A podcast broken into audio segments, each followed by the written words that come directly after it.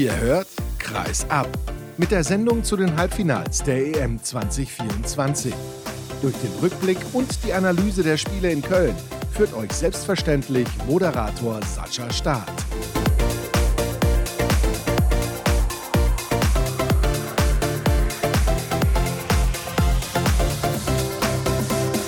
Gut eine Stunde ist es her, dass die deutsche Nationalmannschaft leider beim Halbfinale der Europameisterschaft gegen Dänemark den kürzeren gezogen hat. Ich habe aber das große losgezogen, denn ich darf euch zunächst mal herzlich begrüßen zu dieser Sendung. Und er guckt kritisch. Ich weiß gar nicht, was mit ihm los ist. Jürgen Frei von den Stuttgarter Nachrichten bzw. der Stuttgarter Zeitung. Schön, dass du hier bist.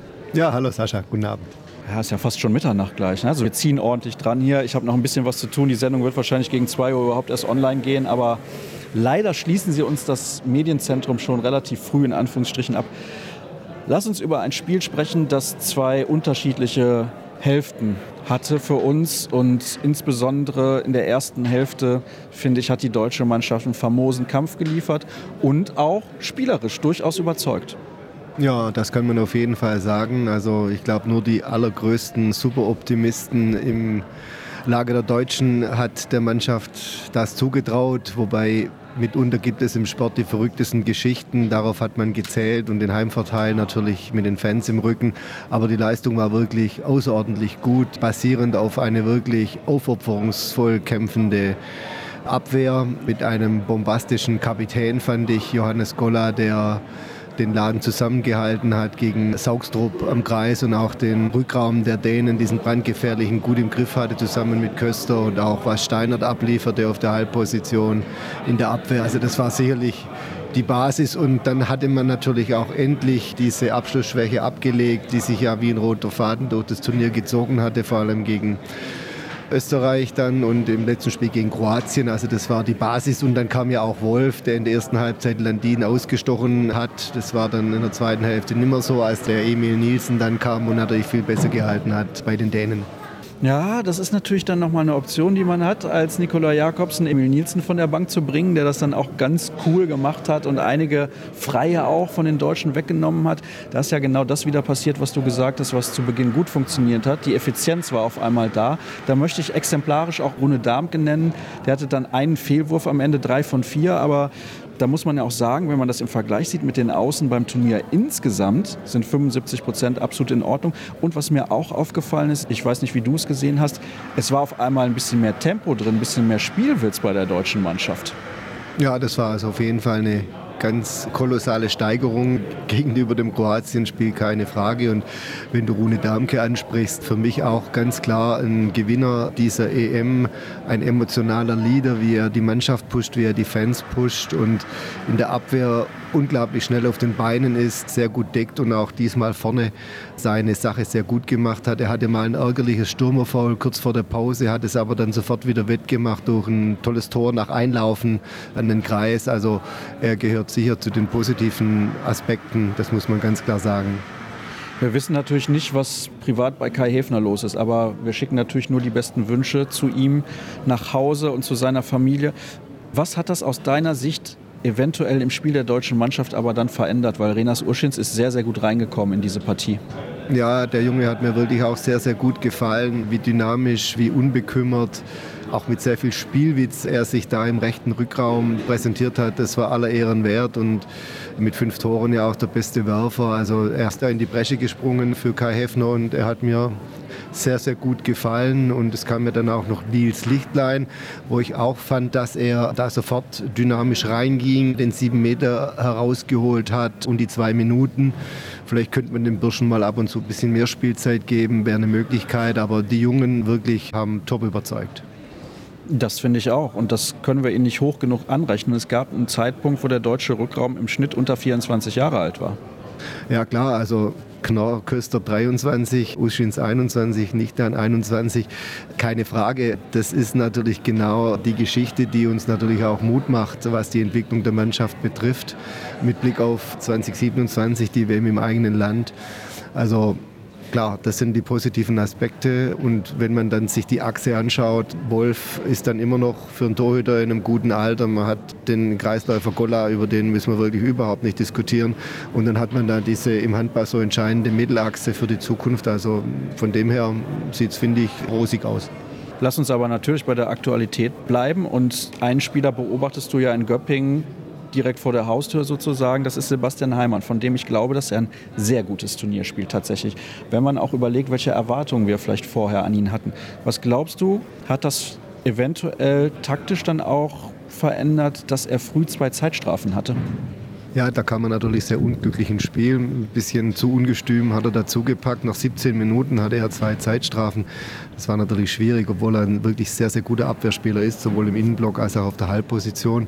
Er kam ja dann nochmal rein, Gislas, und hat ihn nochmal gebracht. Und da hat er ja wirklich phänomenal dreimal seinen Hammer ausgepackt. Und ja, das ist das, was man von ihm sehen möchte. Nicht irgendwelche riskanten Anspiele an den Kreis, die dann manchmal nicht ankommen und zu Gegenstößen führen, sondern so, wie er sich da präsentiert hat. Und ja, er hat sich auf jeden Fall gesteigert in diesem Turnier, keine Frage. Und ja, wenn der Bursche jetzt einfach verletzungsfrei endlich mal über längere Zeit hinweg bleibt und möglicherweise dann in seinem neuen Umfeld in Mannheim bei den Rhein-Neckar-Löwen nochmal neue Impulse bekommt. Natürlich dann auch in Verbindung mit Spielmacher Juri Knorr an seiner Seite, sodass man auch auf dieser Position für die Zukunft das positiv sehen kann. Bei Köster, der braucht natürlich seine Pausen, der braucht Entlastung, der war heute im roten Bereich, der hat geackert wie ein Wahnsinniger im Innenblock. Das ging zu Lasten seiner Effektivität im Angriff.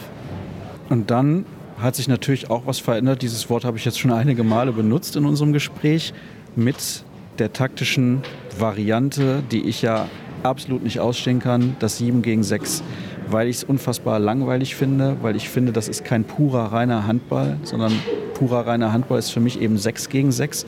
Das hat die deutsche Mannschaft defensiv sehr, sehr gut gelöst. Natürlich auch im Verbund mit Andy Wolf. Aber als Nikola Jakobsen angefangen hat, einen Spieler mehr auf die Platte zu stellen, da wurde es für Deutschland schwierig.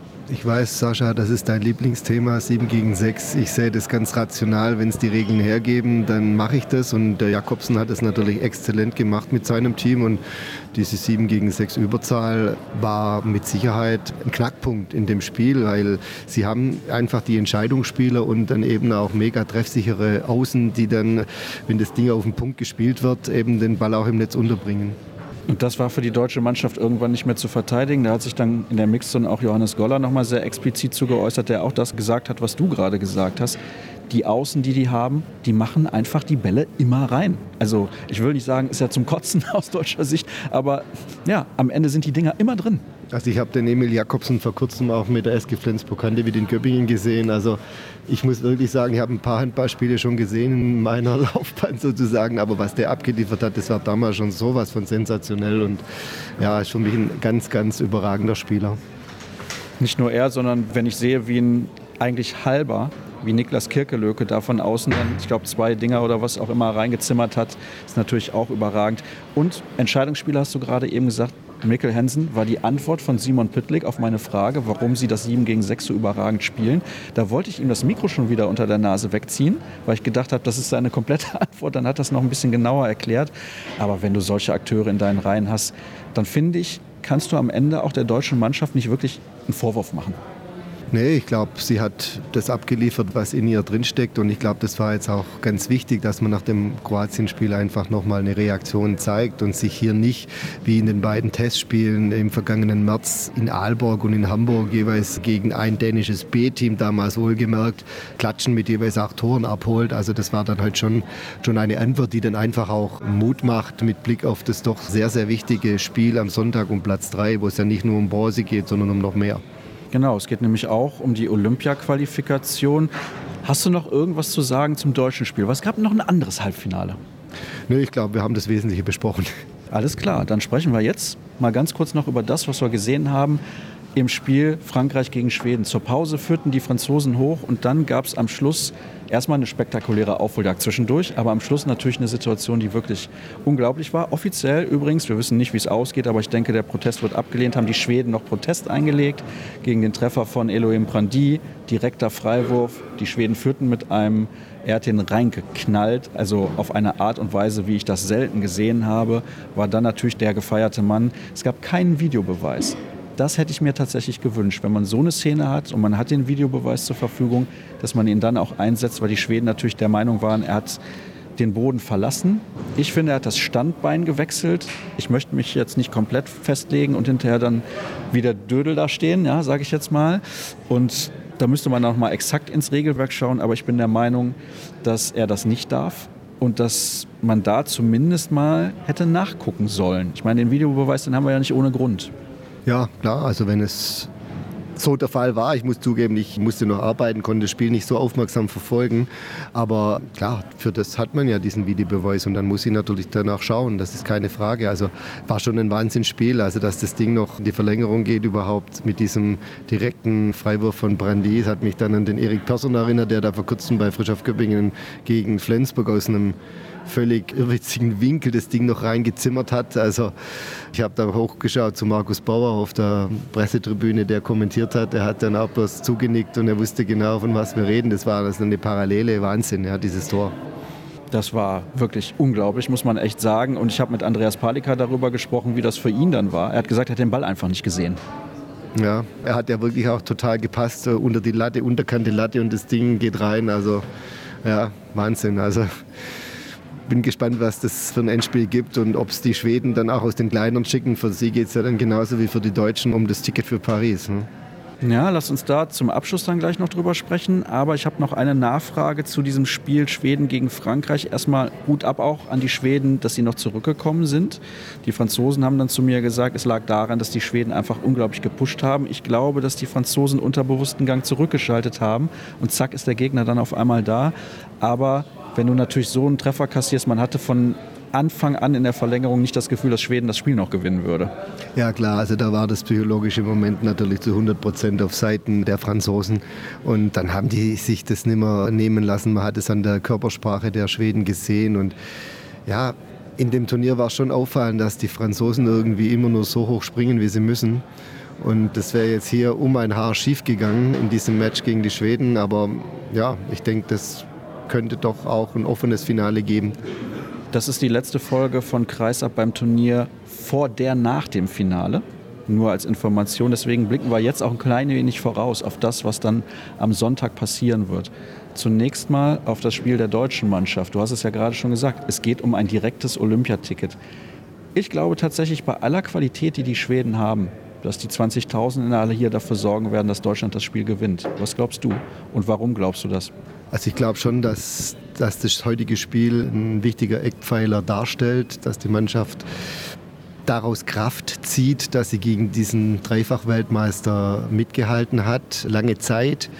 Und ja, also nochmal, vor 20.000 hier Bronze zu gewinnen, das direkte Olympiaticket sich zu sichern. Man muss dann nicht in das Qualiturnier, das man vielleicht zu Hause ausrichten könnte, aber trotzdem, es ist ungewiss, ob man sich da durchsetzt. Also dieses Ticket dann tatsächlich schon in der Tasche zu haben und auch dieser letzte gute Eindruck, wie man aus einem Turnier rausgeht, das halte ich schon für sehr wichtig. Das war ja damals bei Prokop nicht der Fall. Er hat das Spiel um Platz 3 dann noch gegen Frankreich verloren, was ihm vielleicht dann sogar noch damals den Job gekostet hat. Also ich glaube, die, die Mannschaft wird sich da so zusammenreißen und vielleicht haben die Schweden auch noch mal ein bisschen einen Schock von diesem Frankreich Last-Minute-Debakel sozusagen mit dem direkten Freiwurf. Von dem her, also ich bin guter Dinge, dass die deutsche Mannschaft mit einem positiven Abschluss aus dem Turnier rausgeht.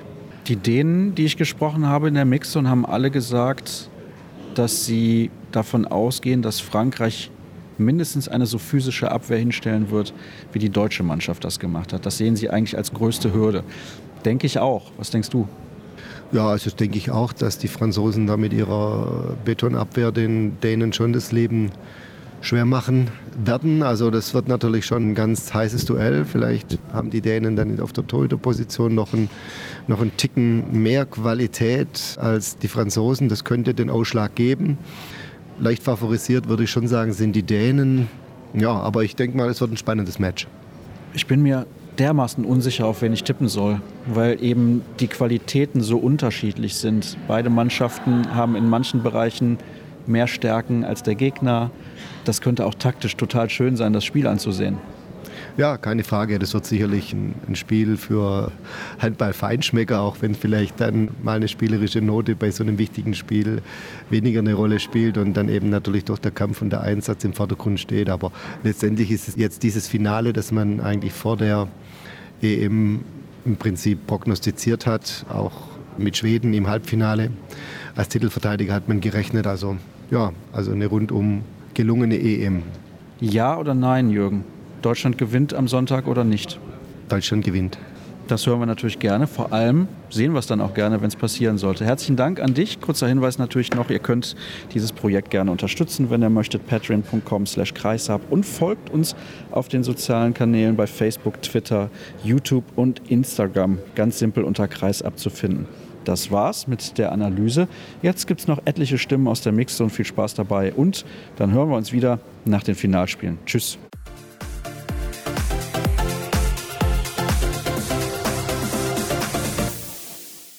Johannes Gollers hat heute leider nicht gereicht gegen Dänemark. Halbzeitführung, sehr gute erste Hälfte, wie ich finde. Was hat sich verändert nach der Pause? Ja, die Dänen haben ja in der ersten Halbzeit schon das 7 gegen 6 gespielt und das auch in der zweiten Halbzeit eigentlich über weite Strecken beibehalten. Und da haben wir es nicht geschafft, das richtige Mittel dagegen zu finden, beziehungsweise die Dänen haben es auch so geduldig und gut ausgespielt, dass sie ja, da meistens zum Erfolg kamen. Und dazu haben sie auch einfach die richtigen Außen, die dann auch einen Winkel nehmen, um die Tore zu machen. Und deswegen haben wir da viel investiert, ohne richtig so den Körperkontakt und ins 1 gegen 1 zu kommen wie in der ersten Halbzeit. Ja, ich glaube, das war so der Schlüssel für die Dänen heute, dass sie das Spiel umgebogen haben. Inwiefern ist man da bei diesem 7 gegen 6 auch ein bisschen machtlos in der Abwehr? Ja, natürlich ist es Unterzahl. Wir haben auch viel Bewegung reinbekommen, aber natürlich, wenn sie von außen die Dinger treffen, dann ist man machtlos, weil das gibt ihnen auch immer die Zeit, den Torwart reinzubringen.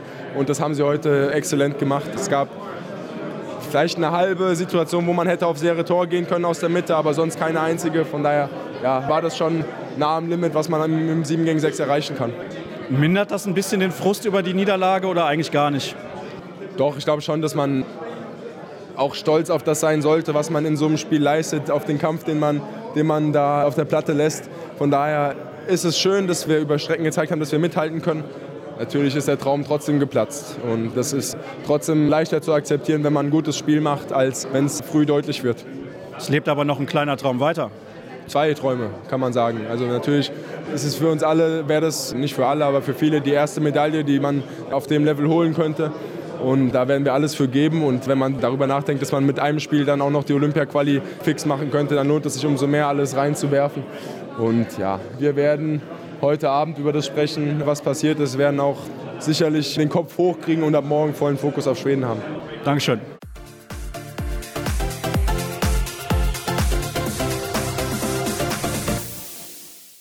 Renas Uschins, heute hat es leider nicht gereicht gegen, ich glaube, einen extrem guten Gegner. Ich möchte aber kurz über dich persönlich sprechen. Wann hast du erfahren, dass du heute wahrscheinlich von Anfang an auf der Platte stehen wirst und wie bist du da erstmal kurzfristig mit umgegangen?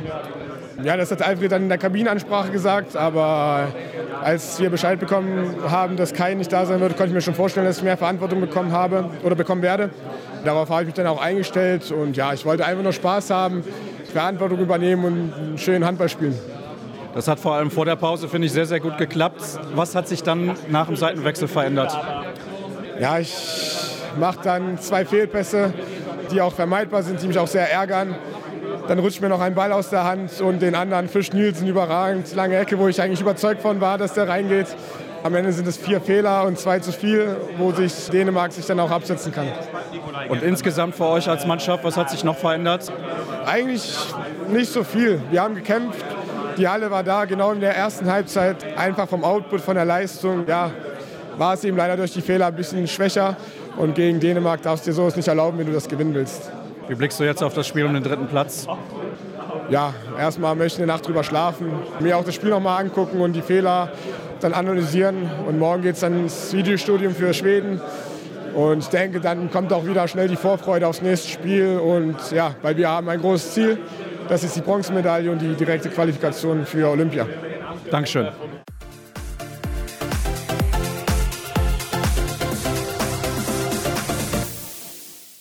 Lukas Zerbe, nachnominiert worden, heute in so einem Halbfinale auf der Platte gestanden, wahrscheinlich viele Gedanken gehabt, weil du wusstest es ja auch nicht fünf Minuten vorher erst, sondern wahrscheinlich ein bisschen eher. Wie hast du das Ganze emotional erlebt und natürlich auch sportlich gegen eine Mannschaft, die dann hinten raus wahrscheinlich euch gezeigt hat, dass sie dann doch einen Tacken besser ist?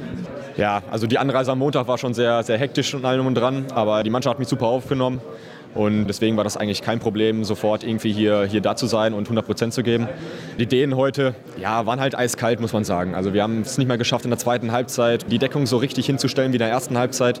Andi hält trotzdem das ganze Spiel überragend, aber wir kommen auch selber nicht mehr so ganz ins Tempospiel, verwerfen auch ein, zwei Freie dann vielleicht zu viel und das nutzen die Ideen halt eiskalt aus.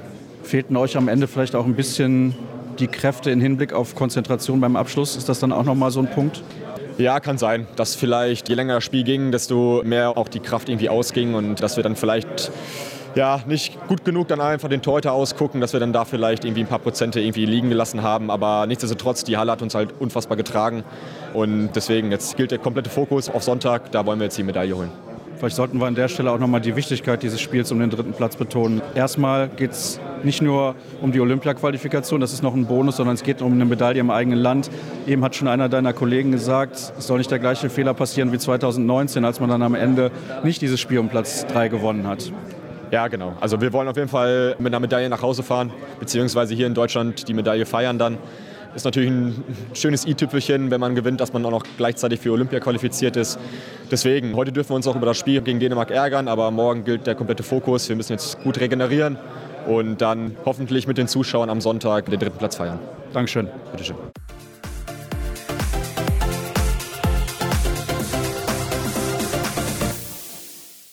Niklas Kirkelöke, Gratulation heute verdienter Sieg am Ende, denke ich auch, über 60 Minuten. Was hat denn euer Trainer in der Halbzeit zu euch gesagt? Ja, also ich finde, dass wir spielen eigentlich ganz gut erste Halb und er hat gesagt, dass wir muss einfach weitermachen und auch die Dinge reinmachen. Andy haltet sehr viel Bälle erste Halb und eigentlich auch zweite Halb, aber da haben wir ein bisschen mehr, ja, wir machen ein bisschen mehr rein, finde ich. Und unser Ab, wir hatten ein bisschen Probleme mit Damke, der so einen Einlauf mag von den Außen, aber das haben wir im Griff in den zweiten Halb. War eure Einstellung vielleicht auch noch mal 5% besser nach der Pause? Ja, ich fand, dass unsere Einstellung erst halt auch sehr gut war. Tyskland spielt sehr gut heute, finde ich, und die kommt mit viel Physik und Power. Und in so einer Halle ist es immer schwer, gegen die zu gewinnen.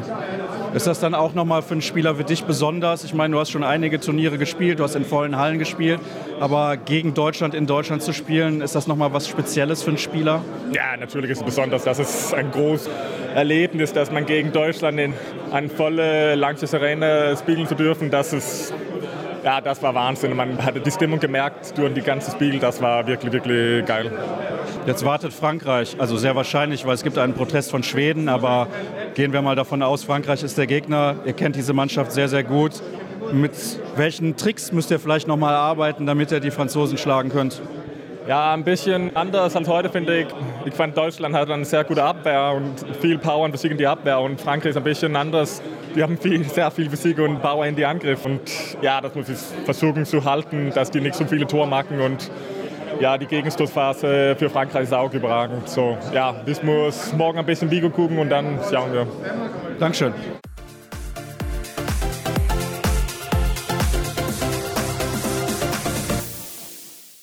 Kantamahe, erstmal herzlichen Glückwunsch. Natürlich ein unfassbares Handballspiel, was wir heute gesehen haben. Vielleicht erstmal generell deine Meinung zu dem, was da gerade passiert ist. Schwer in Worte zu fassen, glaube ich. Manchmal müssen ein paar verrückte Sachen passieren, um so ein Spiel zu gewinnen. Zwei ganz verschiedene Halbzeiten. Erste Halbzeit komplett überlegen. In der zweiten Halbzeit haben wir es weniger geschafft, die Räume zu kreieren, die wir in der ersten Halbzeit kreiert haben. Die hatten den besseren Torwart. Wir haben ein bisschen aufgehört, auf das Gaspedal zu drücken.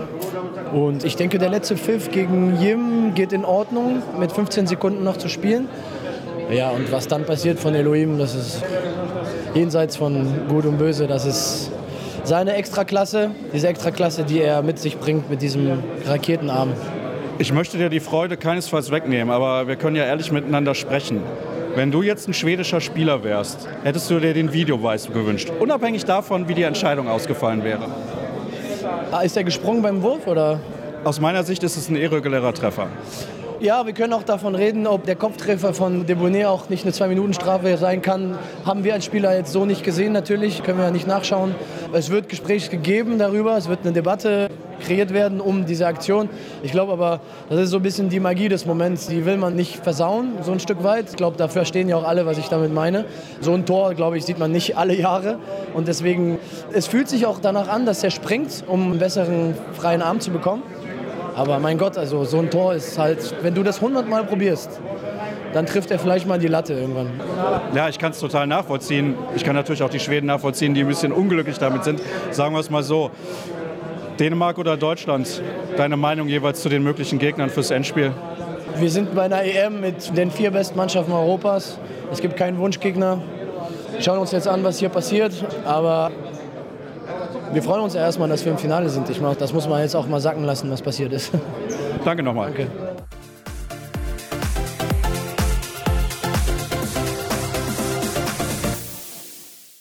Clem Verlien, erstmal herzlichen Glückwunsch zum sechsten Platz. Ich weiß, wenn man ein Spiel verliert, ist das immer ärgerlich am Ende eines Turniers. Aber ich glaube, ihr könnt mit Platz 6 auf jeden Fall zufrieden sein. Ja, wir sind alle insgesamt sehr zufrieden mit diesem Turnier. Unser Ziel war eigentlich in die zweite Gruppe zu kommen. Aber dieses Spiel ein bisschen tut weh für sechsten Platz. Aber wir hatten alles gegeben und ich glaube, nach ein, zwei Bier wird alles gut. Ja, vielleicht auch nach drei oder vier, die habt ihr euch verdient. Nach diesem Turnier, Mia Sarabetz hat mir ein paar Mal gesagt während der Europameisterschaft, die Stimmung bei euch war sehr, sehr gut. Aber auch andere Sachen müssen funktionieren, damit man erfolgreich ist. Ja klar, wir müssen an anderen glauben, was wir können und klar, dieses Spiel alles geben und viel sprechen vor dem Spiel, was machen wir, was zu tun ist und so weiter. Und klar, ich glaube, unser Stärkste ist Stimmung, was wir haben in der Mannschaft. Ja, das macht uns stark einfach. Vielleicht kannst du auch noch mal etwas sagen zu der letzten Situation heute. Für mich sieben Meter und zwei Minuten. Wie hast du das gesehen? Keine Ahnung, ich habe nicht so gut gesehen, weil ein paar Spieler waren vor mir. Keine Ahnung, kann ich diskutieren, weil ganz ehrlich, ich weiß nicht, was genau passiert. Dann viel Spaß beim letzten Bierchen hier bei diesem Turnier. Dankeschön. Dankeschön.